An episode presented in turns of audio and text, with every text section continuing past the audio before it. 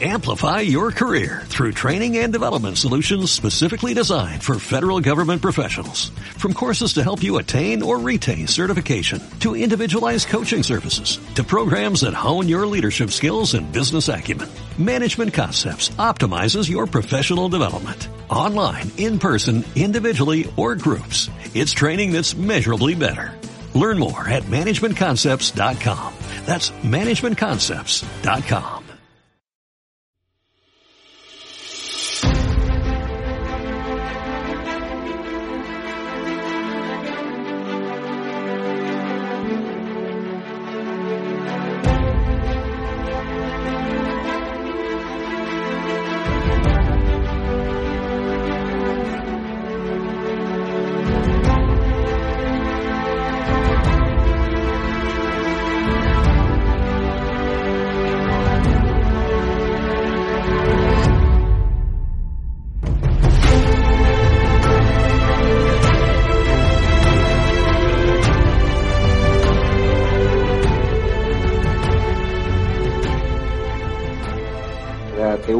condena que la vicepresidenta de la Generalitat Valenciana, Mónica Oltra, y compañera de partido, ocultase pruebas del abuso durante meses que sufrió una menor y por el hecho por los cuales fue condenado su ex marido, por aquel entonces marido, y que también se fabricase un informe parajudicial para desacreditar a la víctima?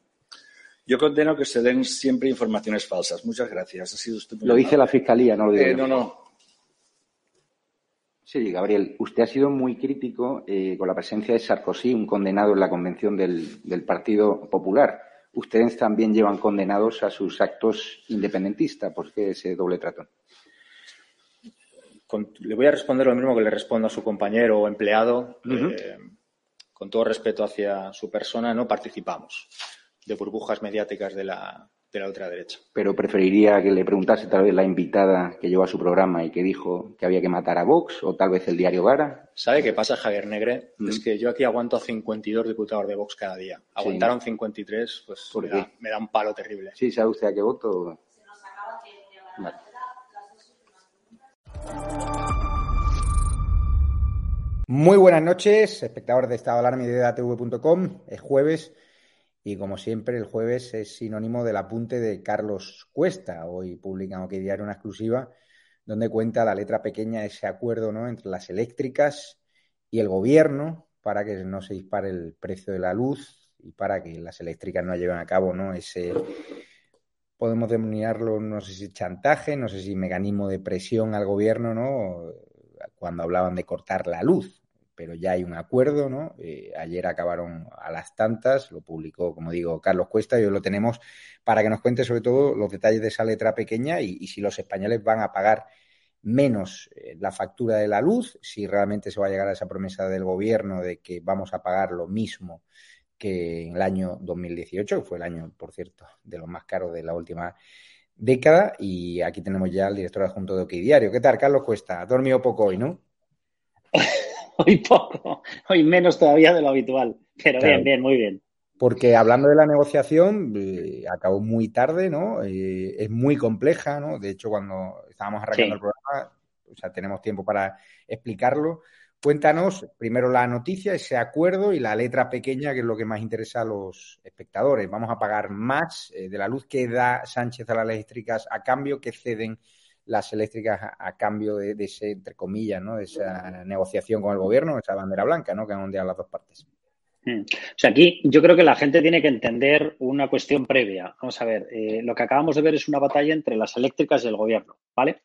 Pero previamente, y de lo que estábamos hablando todos, era de que había que adoptar determinadas reformas para bajar el recibo de la luz. El recibo de la luz que pagan las familias, el recibo de la luz que pagan los pequeños negocios y el recibo de la luz que pagan las grandes empresas, la industria, etcétera. Todas. Yo, desde luego, no caer en esta tentación comunista de decir, no, no, hay que bajar las cosas para las familias, pero hay que torpedear a aquellos que dan empleo a las familias. Mira, si alguien quiere ser tonto, eh, los carnes está claro que se reparten con ventilador en España, pero yo desde luego no pienso caer en eso. Es decir, todos necesitamos que se rebaje el coste del recibo. Todos, nosotros como consumidores domésticos, como familias, y por supuestísimo las empresas que están pasando una temporada horrorosa. Pero es que, vamos a ver, por un lado estaba esa supuesta rebaja que ya estamos viendo todos que no está teniendo un gran efecto. Por otro lado está cómo se reparten el coste de esa rebaja, ¿vale? Lo que hemos visto ahora es precisamente esa pelea de boxeo entre eléctricas y gobierno, porque el gobierno, en el Real Decreto que había preparado, no estaba dispuesto a asumir absolutamente nada de sacrificio. Ellos no ponían nada. Todo el esfuerzo básicamente lo tenían que poner las eléctricas. Por eso les expropiaba, por eso les confiscaba los beneficios. Era una auténtica locura. Y por lo que él se está bajando en estos momentos del burro, cuidado, tampoco es por una presión excesiva de PNV, que es una de las versiones que está saliendo, PNV defendió a las empresas, sí, vale, pero sobre todo porque se está bajando es porque esa norma era ilegal. Esa norma, como hemos contado algunos en infinidad de ocasiones, era una norma inconstitucional, porque expropiaba beneficios conseguidos ya por la industria y lo expropiaba sin dar una indemnización. Y eso en el artículo 33.3 de la Constitución pone abiertísimamente que es inconstitucional, pisotear la Carta Magna. Él sabía perfectamente que tenía que salir del paso de la presión social que se estaba generando por el precio de la luz, lo hizo con un acto de demagogia absoluta que nos va a costar inversiones multimillonarias y ahora ha tenido que dar marcha atrás porque sabe perfectamente que se lo podían tumbar los tribunales. Punto final.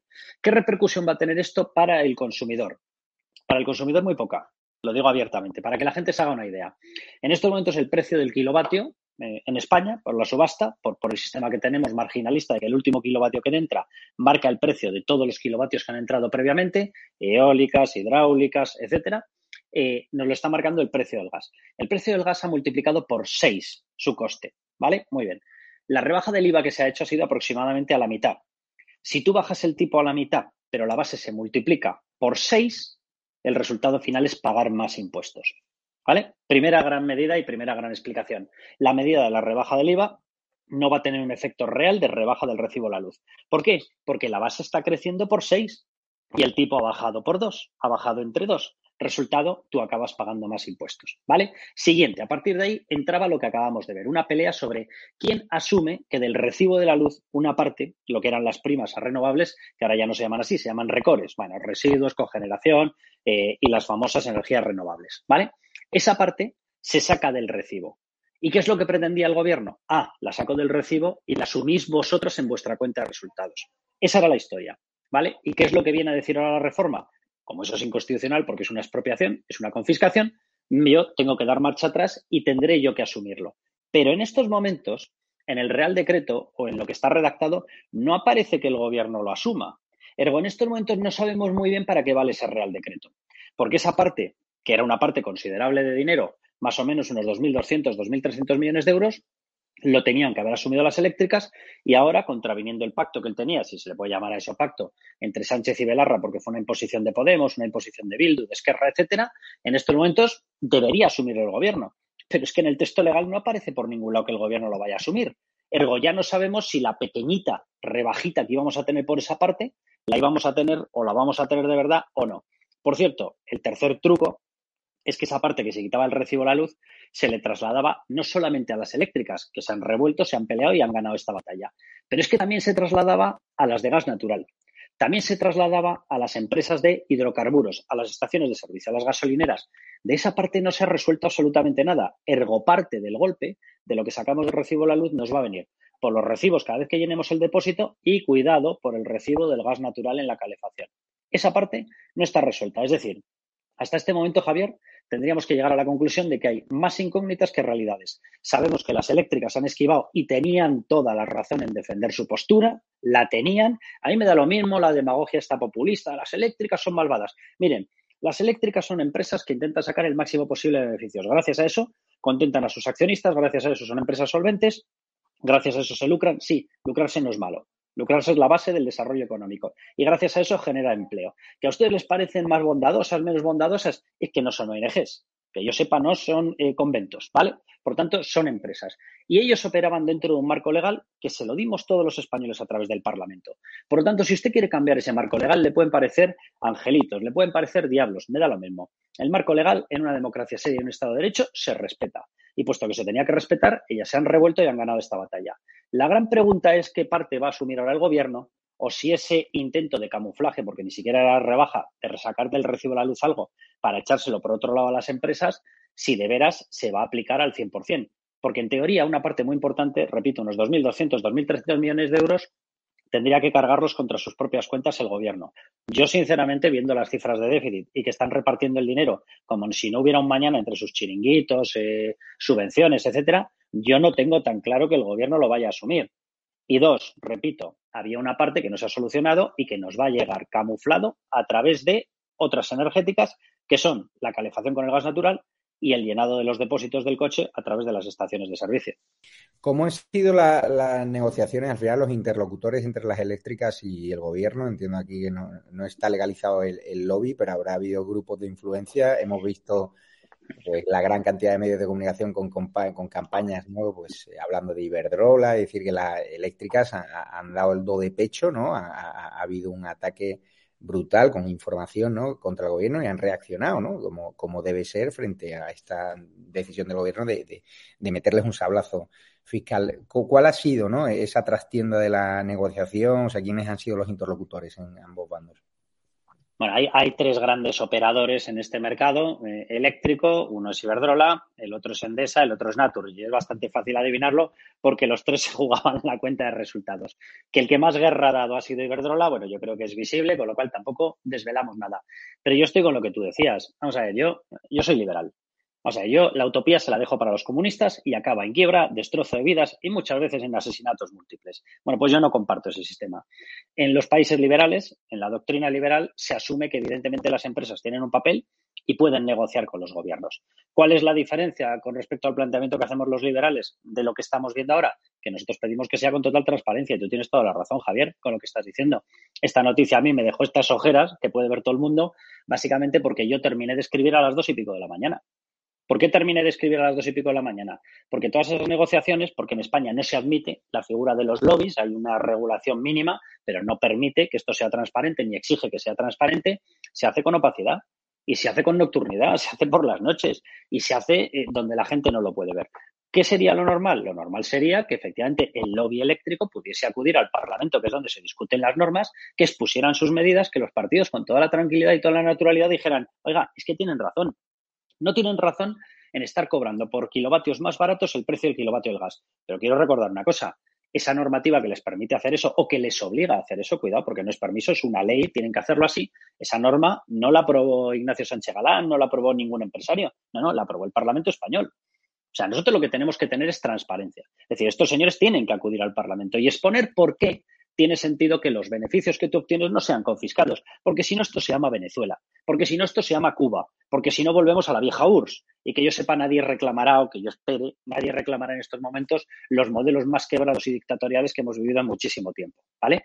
Por tanto, tiene que haber seguridad jurídica y ellos lo pueden defender. Pero tienes toda la razón, Javier, en reclamar que esto no se debería haber hecho a las 12 de la noche o a las 11 de la noche. Esto se tendría que haber hecho con luz y en el Congreso aparecen las eléctricas, las eléctricas defienden su postura, miren, nosotros tenemos estos márgenes, los tenemos porque bla, bla, bla, nosotros necesitamos estabilidad, los contratos realmente son a largo plazo, nosotros podemos bajar o no podemos bajar, y después tendrían que haber intervenido otros expertos que hubiesen dicho delante de todo el mundo y delante de todas las televisiones, medios periódicos, etcétera, tendrían que haber explicado, miren, yo creo que podemos llegar a este punto, y fruto de eso, totalmente transparente, tendría que haber salido una reforma del sistema energético. ¿Qué es lo que acaba ocurriendo? Que con cómo se hacen este tipo de cosas, nunca se hará la reforma que realmente necesita España. O sea, España tiene un problema colosal porque hace mucho tiempo que se rindió a determinados lobbies comunistas, que evidentemente también existe, y nosotros le pegamos el portazo a la energía nuclear. España no tiene gas, España no tiene petróleo. España tiene carbón, pero con el carbón que tenemos y con las barreras de emisión, CO2, etcétera, etcétera, no puede ser nuestra energía madre, por decirlo de alguna manera. La energía que nos dé la garantía de suministro eléctrico cuando no hay viento, cuando no hay sol, que suele ocurrir, ¿verdad? Lo digo por, los comunistas que suelen tener problemas para diferenciar esto en Twitter, eh, por las noches no hay sol, ¿vale? Con la luna es complicado sacar energía solar. Eh, durante todo ese tiempo, tú necesitas, y para ser un gran país, necesitas una garantía de suministro con continuidad.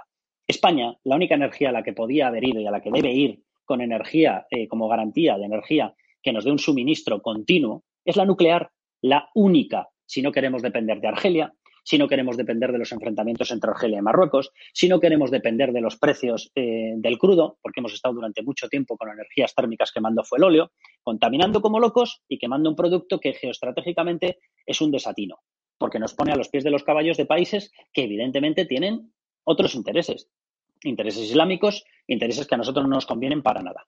Entonces, nosotros deberíamos haber ido desde hace muchísimo tiempo a un desarrollo muy fuerte de la energía nuclear, que es lo que ha hecho Francia, que tiene un tipo de composición económica, geográfica, etcétera, muy parecida a la nuestra. ¿Nosotros qué hicimos? Rendirnos. Nosotros nos rendimos a toda la maquinaria de presión social que monta siempre el comunismo. ¿Por qué? Yo simplemente voy a lanzar una cuestión. Nuestro gas viene de Argelia. Argelia realmente quien lo controla efectos geoestratégicos mundiales, Rusia. ¿Vale?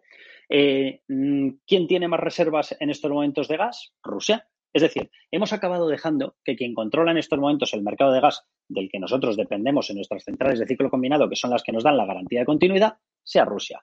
Eh, me encantaría hacer una eh, pregunta, un sondeo entre la gente que nos está viendo y que nos digan si se sienten muy tranquilos sabiendo que la continuidad o la garantía de suministro en nuestras calefacciones en invierno depende de Rusia, de Moscú. Quería preguntarte, Carlos, eh, otro orden, otro orden de cosas, el acuerdo express para renovar los órganos constitucionales, salvo el Consejo General del Poder Judicial, entre PP y PSOE, reunión hasta altas horas de Teodoro García Egea y, y Félix Bolaño, el ministro de Presidencia.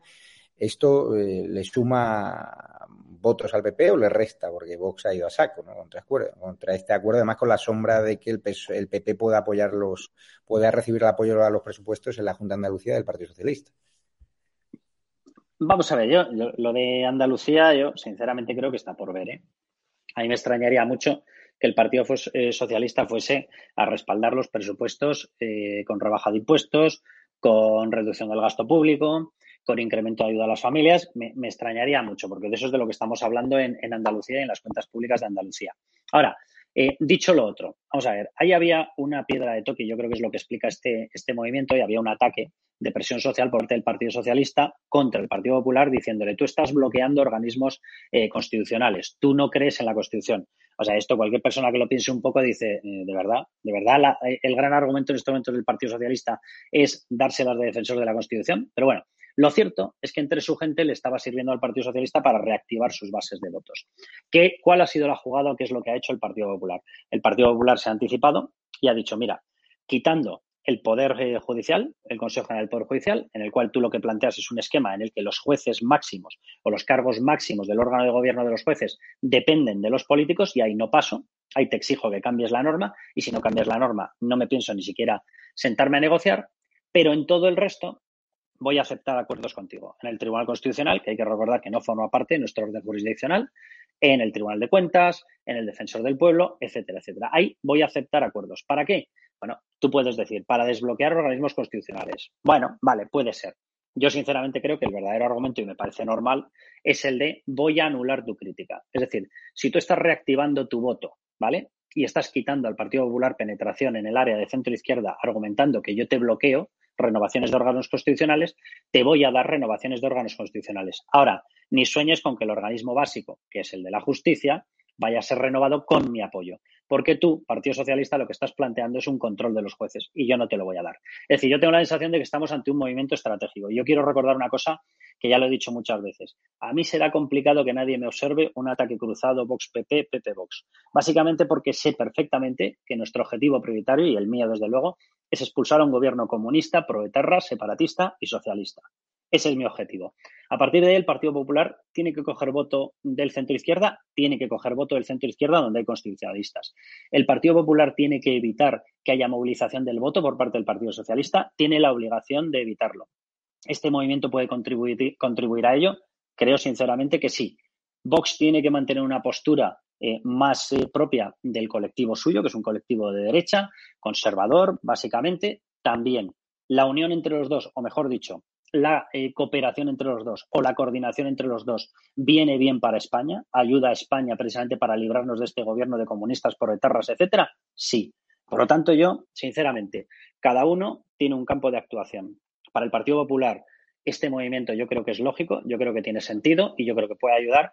Para Vox no, y Vox tiene que mantenerse en su feudo. De esa manera conseguiremos sumar dos feudos muy potentes y nos libraremos de los comunistas.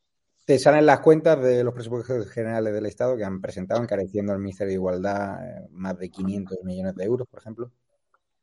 Me te diría que me salen tanto o, lo mismo, bueno, no sé si sabe contar, eh, que a Pedro Sánchez. O sea, a mí no me salen y a Pedro Sánchez tampoco.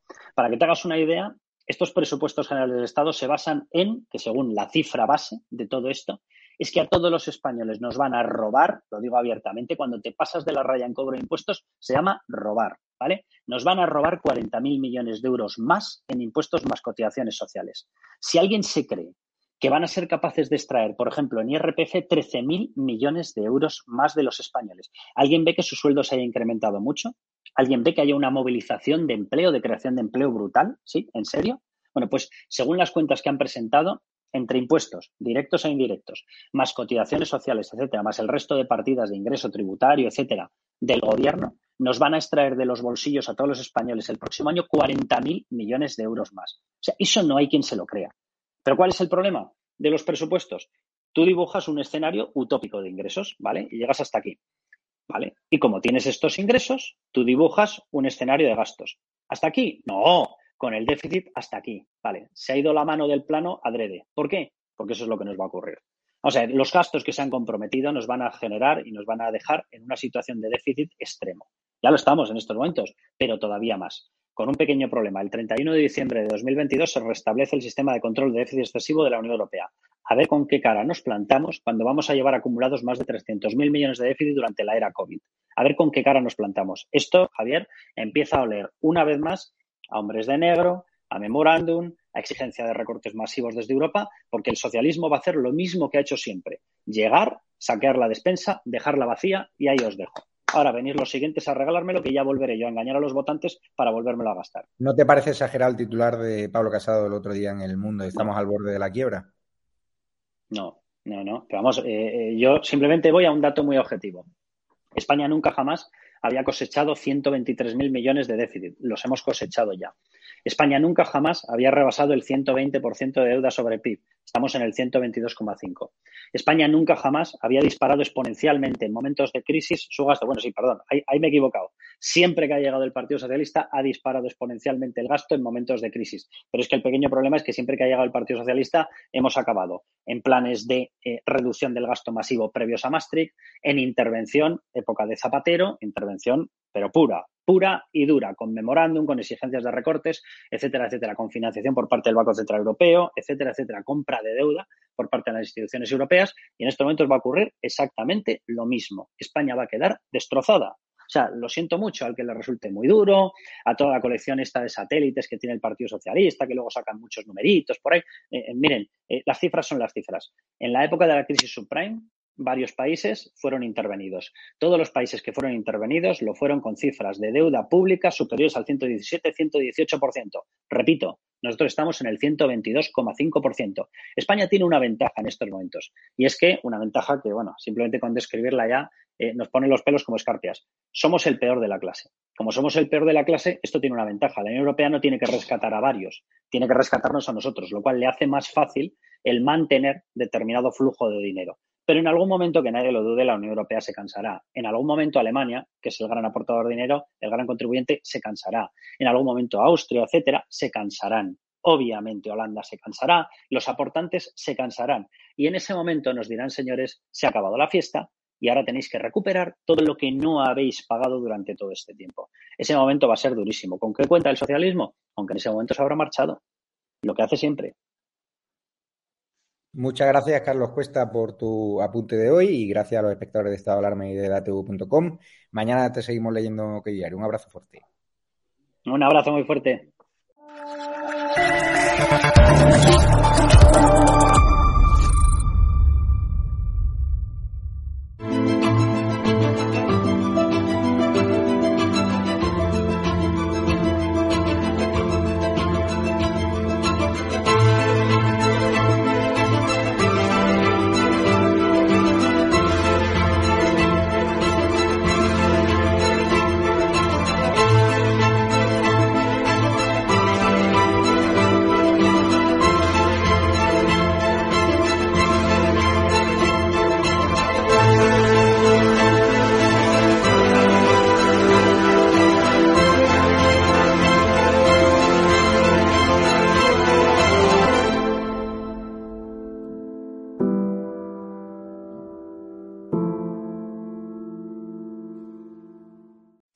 Amplify your career through training and development solutions specifically designed for federal government professionals. From courses to help you attain or retain certification, to individualized coaching services, to programs that hone your leadership skills and business acumen, Management Concepts optimizes your professional development. Online, in person, individually, or groups. It's training that's measurably better.